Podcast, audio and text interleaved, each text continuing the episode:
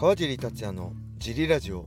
はい皆さんどうもです、えー、このラジオは茨城県つくば市並木ショッピングセンターにある初めての人のための格闘技フィットネスジムファイトボックスフィットネス代表の川尻がお送りします。はいというわけで今日もよろしくお願いします。一人で収録してます、えー、昨日水曜日は暑かったですね。はい噂通りすごい暑かったんですけどジムのエアコンバッチリでした、えー、まだね全開じゃないんですよね。だいたい今まではもう暑くなったら全開にしないと涼しさ感じなかったんですけどまだ余力ある中での涼しい状態だったのでまあさすがにね20人とかあのー、ジムのない中にね人がそのぐらいいたら人の熱でだいぶ暑いと思うんですけどまあ10人ぐらいだったらね結構涼しく快適にできるんじゃないかなって思います。本当ありがとうございました。はい。そして昨日はねいつも通りロードトゥ USC のえー、資料作りをしたんですけどいよいよねあと1試合になりました。だから今日中には終わると思います。はい。それが終わったら次は6月11日のね、えー、USC289 の資料作りに移りたいと思います。そして今週末に行われるねブレイキングダウン8の、えー、資料として、えー、あれですね YouTube のえー、オーディションもボリューム5でしたっけ？6でしたっけ？まで全部見ました。はい。ブレイキングダウンについてはね、えー、メンバーシップで、えー、語りたいと思います。公に語るといろいろまたクソリプなんかが集まってめんどくさいことになりそうなんでメンバーシップでねお話ししたいと思います。はい。そしてあとね今ツイッターを見て驚いたんですけどなんとね我らが UNEXT さんがね、えー、ボディービルの配信をするみたいです。これペーパービューで3000みたいなんですけど、ビッグヒデことね、えー、山岸さんを解説かな？にボディービル、ちょっとボディービルの名前は詳しくはわからないんですけど、やるみたい。すごいことになってますね。UNEXT どこまで行くのか楽しみです。はい。その他にはね、えー、昨日からネットフリックスでコナー・マクレガーの自伝が新しく配信が始まりました。なんとね50分の4話エピソード4ぐらいまであるみたいですね。前は1つしかなかった2時間ぐらいで1つの映画みたいだったんですけど今回は、えー、いろいろあるんでぜひねえー、ネットフリックス契約してる人は見てみてください。はい。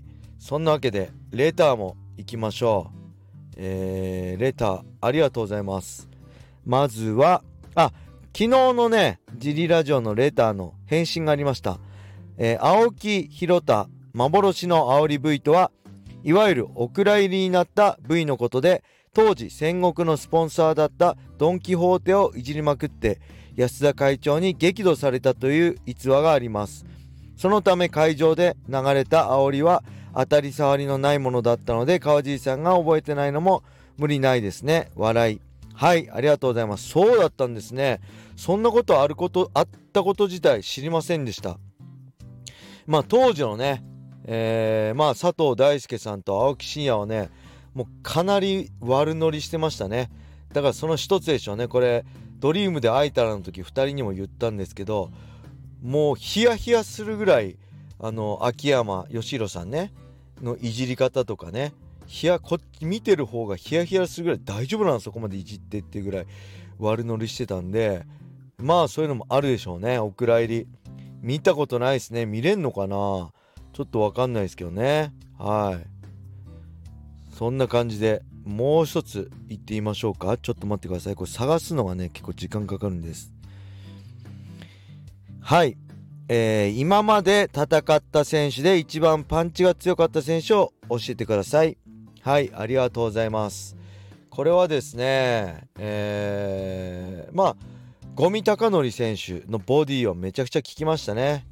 やっぱプライド武士道時代の五味隆則は神がかってたしパンチ力はちょっと当時ねあのー、変わりましたよね。あのー、今までそこまで MMA で専門的にスタンドの台にパンチが得意な選手っていなかったけど、まあ、ミルコ参戦五味隆則の武士道での活躍から明らかに技術体系がより専門的な技術が必要になった時代でしたね。2005年とか。そのくらい。これメンバーシップでもね話しましたけど。はい。なんでゴミ高則あとはパトリッキー・フレイレですかね。直接はパンチ食らってないんですけどあのー、フレイレのね右アッパーの僕の胸に当たったんですけどなんだこれと思いましたね。あの試合中でも覚えてますね。それは KO されていろいろ忘れちゃってますけどそれだけ覚えてます。これもろ食らったらやばいなっていうのがありました。はい。そんな感じでもう一つねゴミ選手についてねレターあるんですよ。これも言ってみましょうか、えー、ゴミ高則選手は練習なのでも強いことで有名でしたか？はてな。格闘家の今まで手合わせした中で、え強かった人。エピソードでゴミ選手を挙げる人が少ないので気になりました。試合で強いタイプなのかなと想像しましたが実際どうなのでしょう？はいありがとうございます。これはね、えー、ただ単にゴミ選手がまあいろんなとこで稽古行かず限られた選手としか練習しないからエピソードとして出てこないんじゃないでしょうか。僕はねゴング格闘技の、えー、取材でゴミ選手のねラスカルのジムに行って一度グラップリングスパーしたことがありましたけどまあその頃は全盛期のゴミ選手はなかったですけどそれでも強かったですね。あの地面から根っこが生えてるような強さフィジカルの体の強さを感じました。でこれは僕は2005年にねプライド武士道のライト級トーナメントで戦った時も全く同じことを感じましたね。なんかねまあ力が強いとかフィジカルが強いとかじゃなくてもう根本的に何だろう。その重力とその地球の地面をうまく使ってるようなイメージですね。それをすごく感じました。でそれをねあの言ったね当時一緒に連れてった小山も全く同じこと言ってましたね。ちょっと得体の知れない体の強さっていうか腰の強さがありました。でちなみにその時ねゴミ選手と、えー、今はねパンクラスのライト級王者であるアキラ選手ねもともとゴミ選手のジムの所属だったんで。と僕が小山を連れてってね2対2でスパーリングした思い出がありますね。はい。であとねゴミ選手のエピソードといえば僕はあの直接ではないんですけど当時ねあのもっと前ゴミ選手は木口道場の前ケイズファクトリー佐藤ルミナさんとかね、えー、誰だろう僕コーテスさんとかね強い選手がいっぱいいたケイズファクトリー時代のゴミ新人の頃のねシュートの頃のゴミ高野選手の逸話はたくさん当時のねケイズのファイターたちが喋ってますよね。ボクさんとかもそうだし。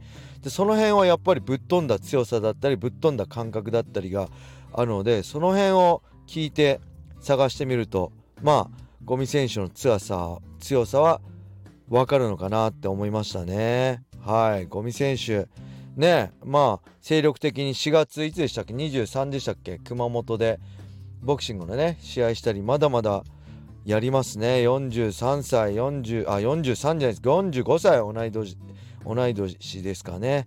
すごいですね。40過ぎてもね戦い続けるファイター。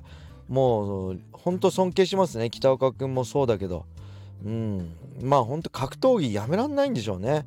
そのぐらい魅力があるし、うん、ちょっと正直ね僕自身羨ましいなって思うこともあります。僕ももうちょっとねえー、まあ身軽であればまだ戦い続けたのかなとも思いつつ、まあ、家族がいるからこそそれ止まることができて今ねファイトボックスフィットネスでたくさんの会員さんとね楽しく格闘技できているのかなって解説のね仕事とかもいろいろできているのかなって、まあ、どっちがいい悪いじゃなくて、うん、僕はそれ家族があったからこその今があるんだろうなって思います。はい。